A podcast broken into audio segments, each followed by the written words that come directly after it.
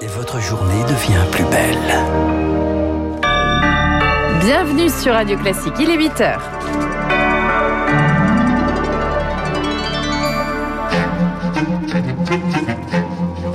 7h30, 9h, la matinale de Radio Classique avec Guillaume Durand. C'est Bernard-Henri Lévy qui sera l'invité tout à l'heure euh, donc de la matinale de Radio Classique. Nous allons commencer par nous installer en terrasse dès le début de ce journal. Elle rouvre euh, plus de six mois après leur fermeture. La culture aussi respire à nouveau. Nous serons au château de Versailles. Sublime grille et ses jardins ouvrent dans une heure. Et puis ce sera l'autre image de la journée. Gérald Darmanin au milieu des policiers devant l'Assemblée à 13h a-t-il raison de s'y rendre? Guillaume Tabar réfléchira à la question tout à l'heure. Les policiers en colère qui réclament des plaines plus sévères pour leurs agresseurs. Voici pour le programme, il est 8h et 1 minute. Nous avons rendez-vous avec Lucille. Radio classique. Lucille, c'est le grand jour, tous en terrasse. Et vous, ceux qui peuvent. Ceux qui peuvent, qu'avez-vous prévu de faire, vous, chez vous, aujourd'hui Flâner dans un musée, vous faire une toile ou tout simplement peut-être refaire le monde autour d'un café?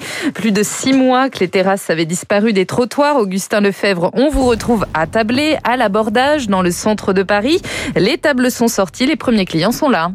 Effectivement, des clients qui prennent des photos de leur consommation. Une quinzaine de tables ont été dépoussiérées.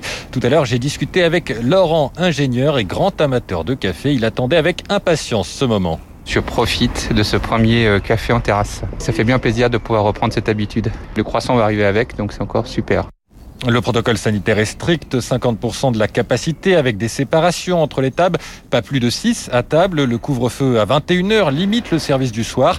Mais pour le patron Bernard Fontenille, même si la rentabilité n'est pas au rendez-vous, pas question d'attendre le 9 juin et la possibilité d'accueillir en intérieur. Aujourd'hui, on a eu 7 mois de fermeture, on a eu quand même des aides très importantes.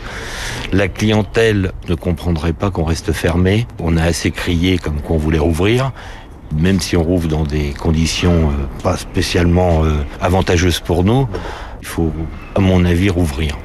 Il s'interroge sur l'avenir de la profession à long terme, notamment sur les conséquences du télétravail qui s'est installé. Mais en attendant, la principale inquiétude, c'est la pluie, alors qu'il devrait pleuvoir à Paris à la mi-journée. Bernard Fontenay estime que cette journée va être blanche, une bonne remise en route. Augustin Lefebvre en terrasse pour Radio Classique. Les taux qui se desserrent et la baisse qui se poursuit en réanimation. 4015 lits occupés désormais. On frôle les 22 000 malades à l'hôpital, un plus bas depuis six mois. Mais les contaminations restent élevées. Plus de 17 000 nouveaux cas encore détectés hier. 14 14 000 en moyenne par jour sur les sept derniers. On n'est pas encore sorti d'affaire, Rémi Pister. C'est encore loin des 5 000 cas demandés par les scientifiques. Alors tous les regards seront portés sur l'effet de la vaccination, selon le professeur Gilbert Deré. Est-ce que le niveau de vaccination du pays va suffire pour empêcher la reprise de l'épidémie ou non? Impossible de le prédire, car le niveau de vaccination est tout à fait insuffisant pour une immunité collective, ça c'est clair. Hein. Évidemment, euh, il va falloir qu'on soit extrêmement prudent. Il faut recommander que soit garder les gestes barrières, ça c'est clair. Et qu'enfin on retrouve ce que nous ne faisons plus depuis des mois, c'est-à-dire le triptyque euh, testé, tracé, euh, isolé. La vaccination augmente, mais les mutations du virus également, comme l'Indien qui semble freiner la décrue britannique.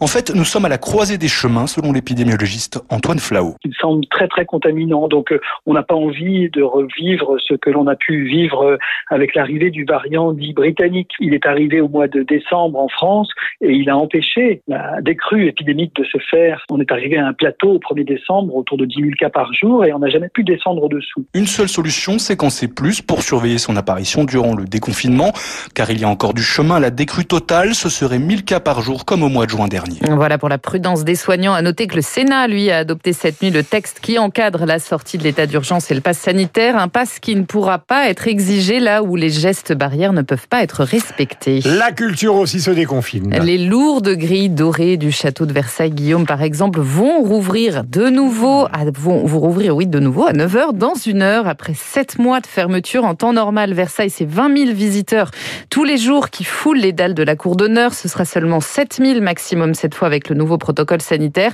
Et prière de réserver une réouverture préparée méticuleusement depuis plusieurs jours. Visite en avant-première avec Émilie Vallès. Là, nous montons l'escalier Gabriel et on va rentrer dans le salon d'Hercule. Pour cette visite, nous suivons un guide de choix, Laurent Salomé, directeur du Musée national du Château de Versailles. On a créé un circuit pour éviter le croisement des visiteurs. On a ce guide fil qui vous fait simplement tourner autour de la salle. Là, on arrive tout simplement dans la galerie des glaces, même chose, avec un circuit assez savant. Donc, on a une impression d'une galerie assez dégagée. Parce qu'au milieu, il y a toujours une zone où il n'y a pas de visiteurs. Ce qui est très rare. C'est le moment d'en profiter, c'est des conditions de visite vraiment idéales. Surtout que le château n'a jamais été aussi beau, poursuit Laurent Salomé. La galerie a été intégralement euh, nettoyée, dépoussiérée jusque dans les corniches, tous les miroirs, chose qu'on n'avait pas pu faire depuis 2007. Puisque ça vous oblige à monter des échafaudages pendant plusieurs semaines, ce qu'on ne peut jamais faire. Les parquets sont dans un état extraordinaire, on a pu les bichonner, les nourrir. Pour cette réouverture, les visiteurs pourront découvrir le cabinet d'angle du roi, salle de travail de Louis XV, dont la restauration vient tout juste de s'achever avec une pièce maîtresse. Le fameux bureau à cylindre de Louis XV, ce bureau que vous voyez là étincelant, était noir. Les amoureux de Versailles ne vont pas le reconnaître. Pendant les sept mois de fermeture, les chantiers du château n'ont jamais cessé, notamment celui de la restauration de l'extérieur de la chapelle royale, dont les dorures de la toiture devraient vous éblouir. Et pas de représentation en revanche ce soir au théâtre de l'Odéon à Paris. Il est toujours occupé, faute d'accord. Son directeur a décidé d'annuler la réouverture. À noter que les commerces rouvrent également avec une jauge de 8 mètres carrés par client. Les rassemblements de plus de 10 personnes sur la voie publique sont en revanche interdits, sauf visite guidée. La jauge autorisée pour les cérémonies funéraires passe de 30 à 50 personnes aujourd'hui. Le couvre-feu, lui, est décalé à 21h. Un décret publié ce matin au journal officiel fixe tout ce cadre. Privé de réouverture, les discothèques, elles plaident leur cause à 10h devant le Conseil d'État. Les policiers manifestent aujourd'hui. À l'appel de leur syndicat, deux semaines après la mort d'Éric Masson à Avignon et de Stéphanie Montfermé à Rambouillet, ils se sont donné rendez-vous à 13h devant l'Assemblée nationale. Des policiers qui réclament des peines plus lourdes pour leurs agresseurs. Pour Patrice Ribeiro, le secrétaire général du syndicat Synergie officier, cela passe par le retour des peines planchées. Lorsque vous commettez certains délits routiers, il y a des peines qui sont automatiques. Il n'y a pas de raison qu'on sanctionne des automobilistes et qu'on sanctionne pas ceux qui frappent les policiers. Clairement, aujourd'hui, vous avez des gens qui ressortent au bout de 24 heures de garde à vue et lorsque ils passent devant un juge 12 ou 18 mois plus tard et qu'ils baissent la tête avec un œil de cocker, eh ben, ils sont pas sanctionnés. C'est ça qui nourrit aussi le sentiment d'impunité chez les délinquants les plus violents. Geste rare. Gérald Darmanin, le ministre de l'Intérieur, a prévu de venir les saluer tout à l'heure. Tous les partis politiques seront également représentés, sauf la France Insoumise. Un jeune homme de 17 ans tué par arme blanche hier à Champigny-sur-Marne, c'est dans le Val-de-Marne. On ne connaît pas les circonstances exactes de l'agression. L'auteur présumé a été interpellé. La situation au Proche-Orient, la France a déposé cette nuit une résolution aux Nations Unies pour demander un cessez-le-feu en accord avec l'Égypte et la Jordanie. Le Conseil de sécurité est bloqué depuis huit jours sur une simple déclaration commune. Et puis le retour de Karim Benzema en équipe de France, absent depuis 2015, l'avant-centre du Real Madrid revient dans la liste des 26 sélectionnés pour l'Euro. Didier Deschamps l'a annoncé hier soir. Enfin, c'est la finale de la Coupe de France ce soir au Stade de France. Le PSG affronte Monaco à huis clos. Coup d'envoi 21h15. Il est 8h01 sur l'antenne de Radio Classique. Elle est née le 19 mai 1948 en Qui donc? Jamaïque.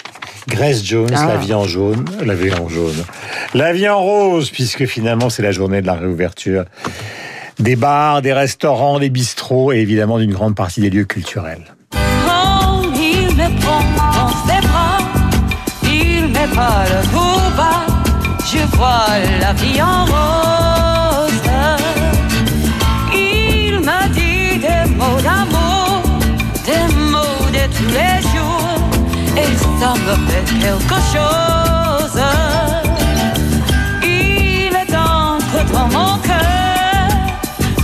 8h09 sur l'antenne de Radio Classique, nous avons rendez-vous avec la politique et Guillaume Tabar et avec Bernard-Henri Lévy, le livre aux éditions Grasset sur la route des hommes. Son nom, d'une certaine manière, c'est Balémas qu'il raconte une partie de son itinéraire des gens qui l'ont profondément marqué, de ces guerres euh, qu'il a toujours défendues et qui sont éloignées d'une sorte d'européano-centrisme. Nous verrons ça tout à l'heure en direct avec lui, surtout que nous sommes dans une situation particulière, vous le savez, au Proche-Orient. Maintenant, cette manif des